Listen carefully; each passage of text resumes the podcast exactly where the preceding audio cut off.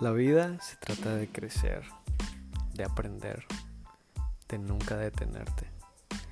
Sobre la mesa nos llevará a diferentes temas de conversación, de aprendizaje o de lo que sea que nosotros podamos usar para ir hacia adelante nunca dejar de crecer en estos temas que siempre vamos a poner sobre la mesa. Gracias por estar en este momento en ese lugar disfrútalo.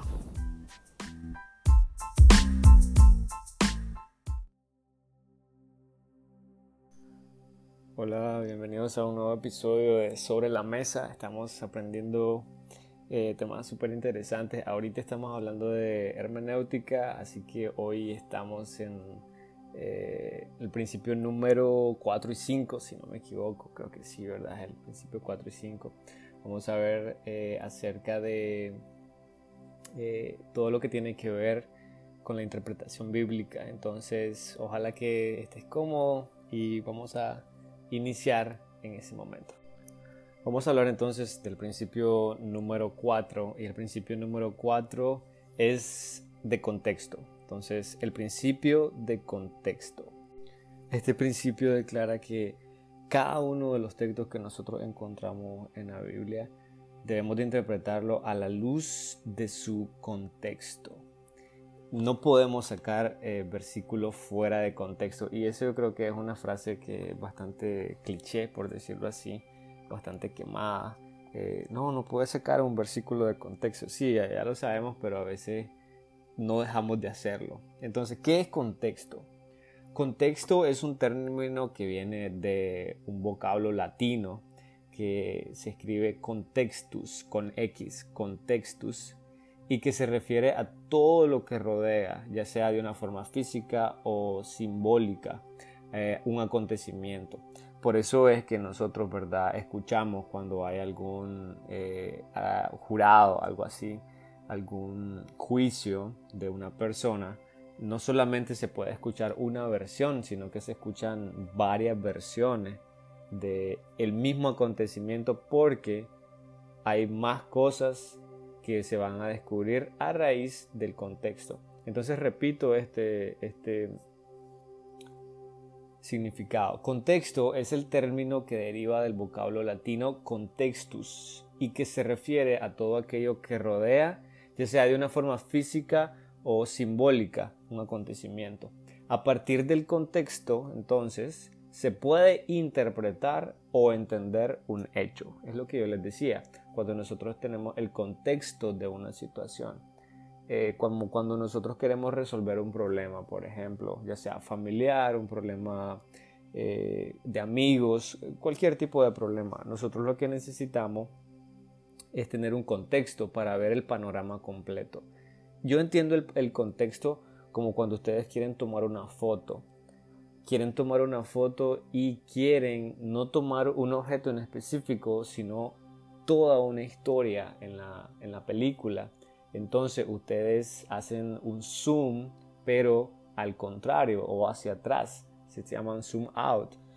Y con esto es posible ver en la fotografía más que un objeto, toda una área muy grande puede ser para poder ver todito lo que nosotros necesitamos entender para poder apreciar esa fotografía. Entonces eso es lo que hace el contexto, le da un panorama muchísimo más grande a un acontecimiento, a un problema. En este caso nosotros lo miramos a un texto. Entonces el contexto de eso se trata, de todo lo que tiene que ver antes y después del acontecimiento y en la Biblia nosotros lo podemos encontrar a veces en el mismo pasaje, a veces en diferentes pasajes, a veces en diferentes libros incluso.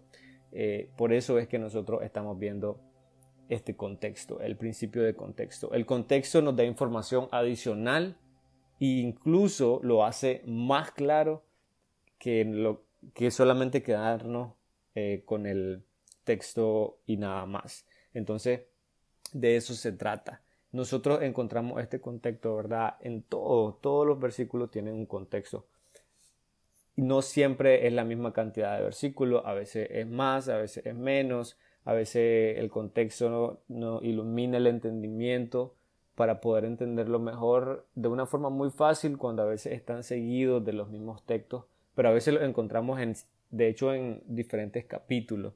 Entonces, siempre era lo que comentaba en el episodio pasado, siempre debemos de estar dispuestos a leer más. Siempre debemos de estar dispuestos a ir un poquito más allá de la lectura o del texto en específico.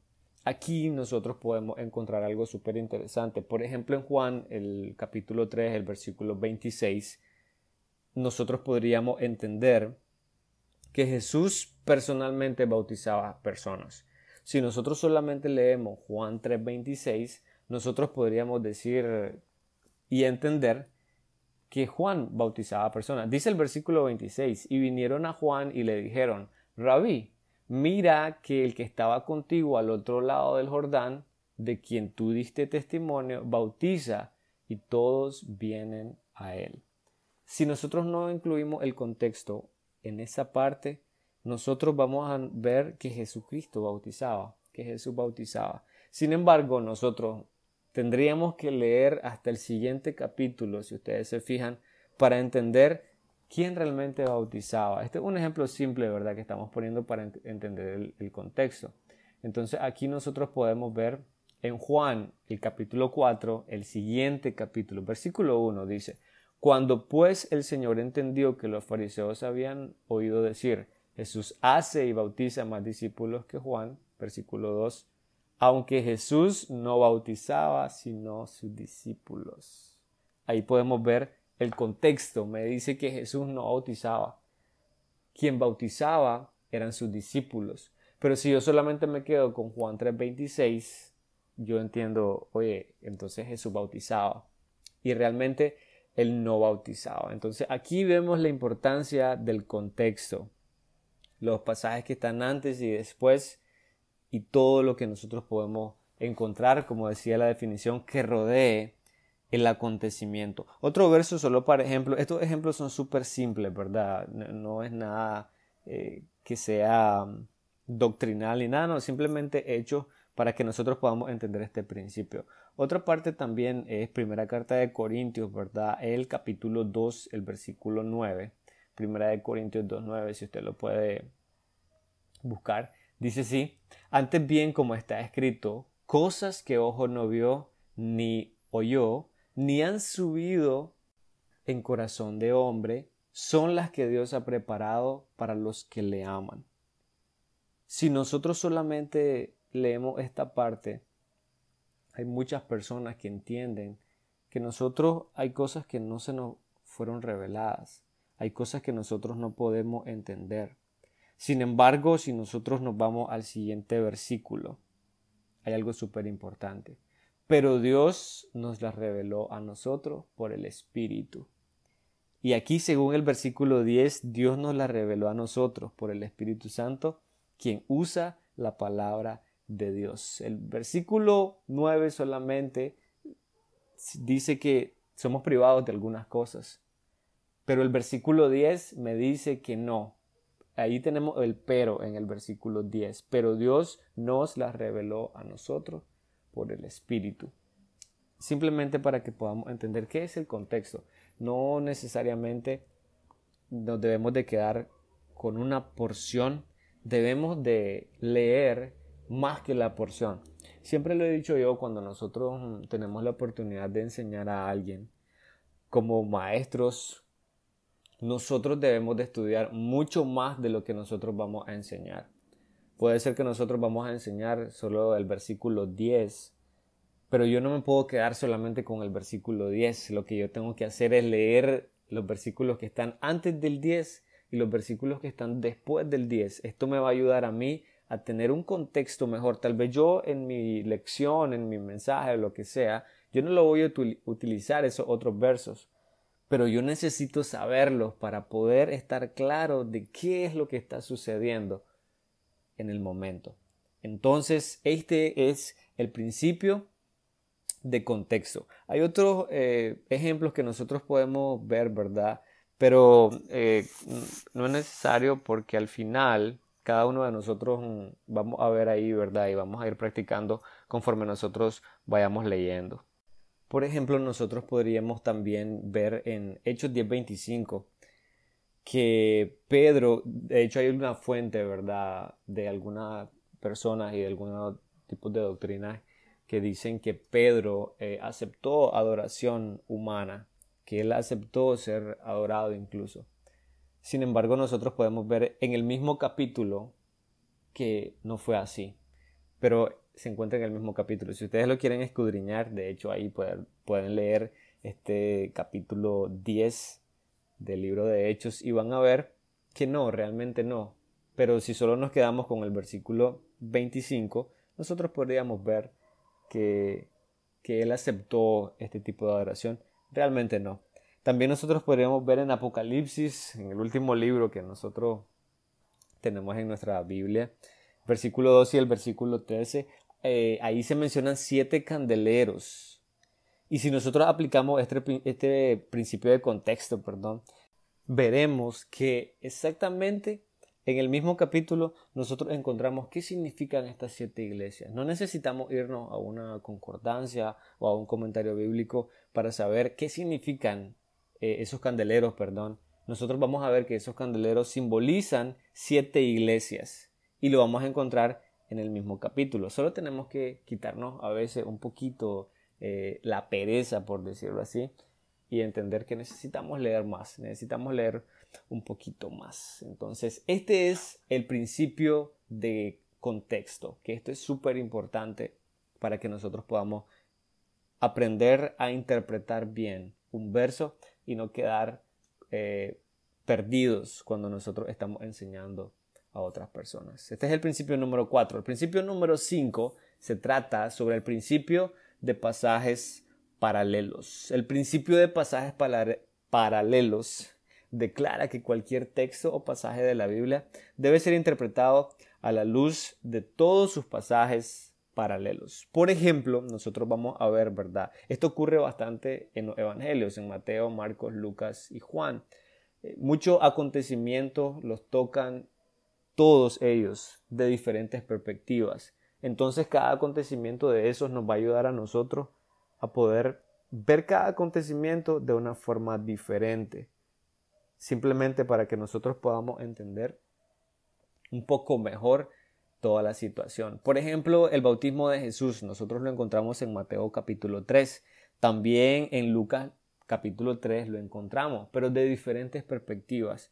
Y estos son pasajes paralelos. Entonces, nosotros podemos decir que los pasajes paralelos son los temas que tratan del mismo tema y lo encontramos en diferentes secciones de la Biblia. Entonces, nosotros podemos encontrar muchísimos pasajes paralelos en los evangelios, pero de hecho en toda la Biblia, durante toda la, eh, la lectura de la Biblia, nosotros vamos a ver pasajes paralelos. Hay muchísimos que nosotros podemos encontrar en el Antiguo Testamento, en los libros de Crónicas y los libros de Reyes también. En los libros de Samuel nosotros podemos encontrar muchísimos pasajes eh, paralelos que eh, tratan sobre el mismo tema, pero tal vez de una forma diferente. Entonces, eso es el principio de pasajes paralelos. Los pasajes paralelos tratan sobre el mismo acontecimiento, pero de perspectivas diferentes. Ahora, aquí vamos a ver algo súper importante de cómo yo puedo hallar pasajes paralelos. Y yo les voy a enseñar aquí, vamos a ver dos formas de encontrar pasajes paralelos. Número uno es usar una Biblia con referencias. Si usted tiene su Biblia por ahí cerca, ¿verdad? Usted puede ver qué tipo de referencias tiene su Biblia. Las referencias que nosotros vamos a ver, ¿verdad? Podemos encontrarlas en la Biblia dependiendo de la marca de la Biblia, dependiendo de las versiones, dependiendo de muchos eh, aspectos de su Biblia. Hay Biblias súper sencillas que de hecho no traen ni un tipo de referencias. Entonces, si nosotros queremos encontrar pasajes paralelos, se nos va a hacer muy difícil. Siempre es bueno invertir, ¿verdad?, en una Biblia que, que por lo menos me tenga diferentes tipos de referencias. Entonces, pero dependiendo de la Biblia, como le digo, usted va a encontrar diferentes formas y tipos de referencia. Unos los van a tener abajo, Otros van a tener en el centro de la página, ¿verdad? Ustedes saben que tienen las dos columnas en una página y en el centro hay una columna pequeña donde van a ver referencias. Otros también tienen letras dentro del texto, ¿verdad? Y que lo mandan a una referencia que está al final de la página. Otros lo tienen a la orilla de cada una de las hojas. También hay otras referencias que nosotros podemos encontrar en los títulos de los párrafos. Esto ocurre muchísimo cuando nosotros vemos que una porción bíblica está dividida en párrafos y por ejemplo eh, la crucifixión que lo podemos encontrar en los cuatro evangelios. Debajo de donde dice la crucifixión nosotros vamos a ver por lo menos tres referencias más y nos va a mandar a tres lugares donde trata sobre el mismo acontecimiento y se nos hace fácil irnos hasta ese lugar, ¿verdad? Eh, entonces, hay Biblias que tienen los tres tipos de referencias. De hecho, yo tengo una Biblia Thompson, los que ya saben cuáles son ese tipo de Biblias. Eh, son Biblias de estudios, de hecho, tienen una, una concordancia increíble, ¿verdad? Súper completa.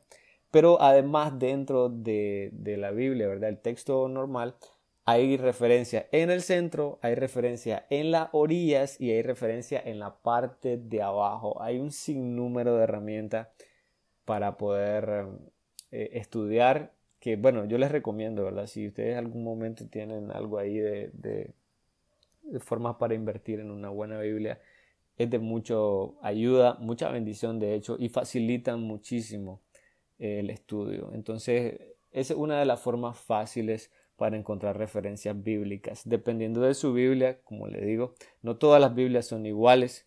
Eh, unas no tienen nada, otras tienen muchísimo, otras tienen un poquito, y, pero igual siempre ayudan. Entonces, la primera forma es usar una Biblia con referencias. Estas nos van a ayudar a encontrar esos pasajes paralelos.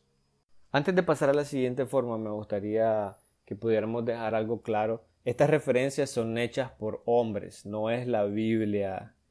estas referencias no las hicieron los escritores de la Biblia, no.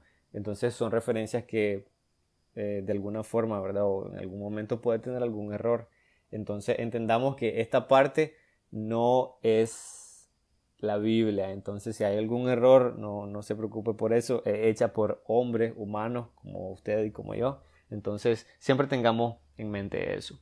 Entonces hay muchísimas formas que nosotros podemos encontrar, como les decía, tomando el ejemplo de en Evangelio, la parte de la crucifixión, nosotros vamos a poder ver, por ejemplo, el libro de Mateo, si nos vamos hasta la crucifixión, hay referencias que vamos a encontrar en Marcos 15, Lucas 23, Juan 19. Esos tres nos llevan al mismo pasaje en otro libro. Entonces, eso es súper importante que nosotros lo podamos ver. Hay otras formas también, hay increíble cantidad de formas para encontrar pasajes. Hay otros que usan letras dentro de los textos muy chiquititas y esas letras ustedes las buscan en la parte inferior de su Biblia y ahí va a encontrar inclusive significados de palabras. Hay versiones que traen significado en griego de algunas de las palabras, eh, significados también, ¿verdad? Un poco más eh, explícito, un poco más claro de las diferentes formas de, de expresarlo o que nosotros lo podemos ver y encontrarlo en nuestra Biblia. Entonces, esto es usar una Biblia con referencias. La primera forma para encontrar pasajes paralelos. La segunda forma es usar una concordancia. De esta verdad hay un sinnúmero de Biblias que también lo traen y también hay un sinnúmero de Biblias que no lo traen. Entonces, de hecho, hoy en día nosotros podemos encontrar eh, un libro completo acerca de concordancias, acerca de palabras es simplemente un listado inmenso de palabras que nosotros podemos encontrar en la Biblia. palabras claves. Por ejemplo, si nosotros no recordamos, eh, solo recordamos alguna parte de un versículo y no sabemos dónde está, nosotros elegimos la palabra clave del versículo que yo pienso que es clave y tal vez, y la busco en la concordancia. Y la concordancia me va a dar el, el listado donde yo puedo encontrar esa palabra y en cuáles versículos. Esta concordancia, ¿verdad? Está, ustedes encuentran las palabras por un orden, perdón, alfabético, palabras bíblicas totalmente. Entonces, las referencias eh, ahí las vamos a encontrar en cada una de las palabras. Eh, vamos a suponer que nosotros vamos a leer eh, Juan 3.14. Y Juan 3.14 nos dice que se nos dice que Cristo sería levantado como Moisés levantó la serpiente en el, desierto. Si nosotros no recordamos dónde está este pasaje, no sé si en el Antiguo Testamento, o si no recuerdo, entonces si nuestra Biblia no tiene referencia, podemos utilizar una concordancia. En esta concordancia nosotros podemos encontrarlo. Una de las palabras claves que nosotros podríamos encontrar en este pasaje podría ser eh, y como Moisés levantó a la serpiente en el desierto. Por ejemplo, vamos a tomar la palabra serpiente. Yo me voy a ir en la concordancia hasta la letra S y buscar la palabra serpiente. La palabra serpiente entonces me va a dar las diferentes eh, referencias, ¿verdad? O los diferentes pasajes donde yo puedo encontrar esta palabra. Lo importante aquí es que nosotros podamos eh, encontrar las palabras claves de los versos que nosotros queremos ver y que no sean muy comunes. Por ejemplo, en este mismo pasaje, ¿verdad? Si, si elegimos la palabra Moisés, la palabra Moisés sale en muchísimos pasajes. Lo importante es que nosotros busquemos palabras claves, pero que tal vez no salgan tanto y no sean tan comunes. Entonces ahí nosotros podemos eh, ayudarnos de esa forma. Si nosotros nos vamos en nuestra Biblia ahorita a Juan 3.14, nosotros vamos a encontrar una letra muy pequeñita. Esa letra nos va a mandar donde nosotros está el pasaje paralelo, donde nosotros lo podemos encontrar. Entonces, si ustedes lo miran en su Biblia, les va a salir una letra pequeñita y lo va a mandar al final, si acaso tienen ese tipo de Biblia. Pero nos va a mandar a número 21.9, que eso es el pasaje paralelo de Juan 3:14. Esto es súper importante que nosotros lo podamos entender. Sin este verso que nosotros encontramos en números, sería casi imposible que nosotros podamos entender cuál es el contexto, a qué se está refiriendo Juan en ese verso 14. Entonces nosotros estaríamos perdidos si solo nos quedamos con este verso. Entonces nosotros podemos ver en número 21, si nosotros leemos el capítulo, vamos a entender que Dios castigaba a los hijos de Israel y ellos estaban en peligro de muerte por causa de la mordedura de una serpiente, ¿verdad? Que, que se les mandó. Y eran venenosos. Y ahí nosotros podemos entender cuál fue la solución, o no podríamos decir cuál fue el remedio para que estas personas pudieran eh, salvarse. ¿Qué fue lo que Dios proveyó? Dios proveyó una serpiente de bronce y que tenía que ser alzada en medio del pueblo. Entonces, según este pasaje, la única forma para que hubiese sanidad era que se pudiera ver a la serpiente.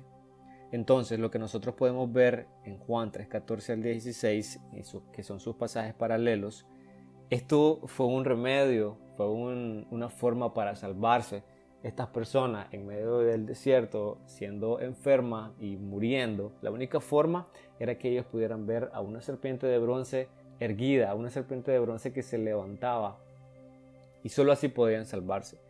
Solo de esta forma nosotros podemos entender que de la misma forma Jesucristo fue levantado para que nosotros lo pudiéramos ver y pudiéramos tener ese perdón y esa salvación. Entonces Juan 3:14 ya tiene sentido Dice, y como Moisés levantó la serpiente en el desierto, así es necesario que el Hijo del Hombre sea levantado, para que todo aquel que en él cree no se pierda más, tenga vida eterna. Sin el pasaje de números sería imposible poder entender por qué, a qué se está refiriendo este verso de Juan 14. Y aquí nosotros podríamos entender algo súper importante, cuál es la única forma para que nosotros como hombres podamos tener salvación es tener una mirada de fe en Cristo, el cual fue levantado en una cruz y que murió por todos nosotros. Exactamente así lo podríamos entender con este pasaje que nosotros acabamos de leer en el libro de números. Entonces solamente para quedar un poco claros, el principio de contexto eh, declara que cada uno de los textos debe ser interpretado a la luz de su contexto. Ya mirábamos que, qué es el contexto, ¿verdad? Todos los acontecimientos que están rodeando a un hecho, a un pasaje o eh, a algo que nosotros queremos lograr entender, todo lo que tiene que ver con eso. Entonces ahí podríamos ver algo súper importante sobre el contexto. También nosotros podemos ver, ¿verdad? Eh, que el principio de pasajes paralelos también declara que cualquier texto o cualquier pasaje debe ser interpretado a la luz de sus pasajes paralelos. No me puedo quedar solo con el pasaje, tengo que leer todo lo que tiene que ver con este pasaje o todas las porciones bíblicas que tienen que ver con este mismo tema.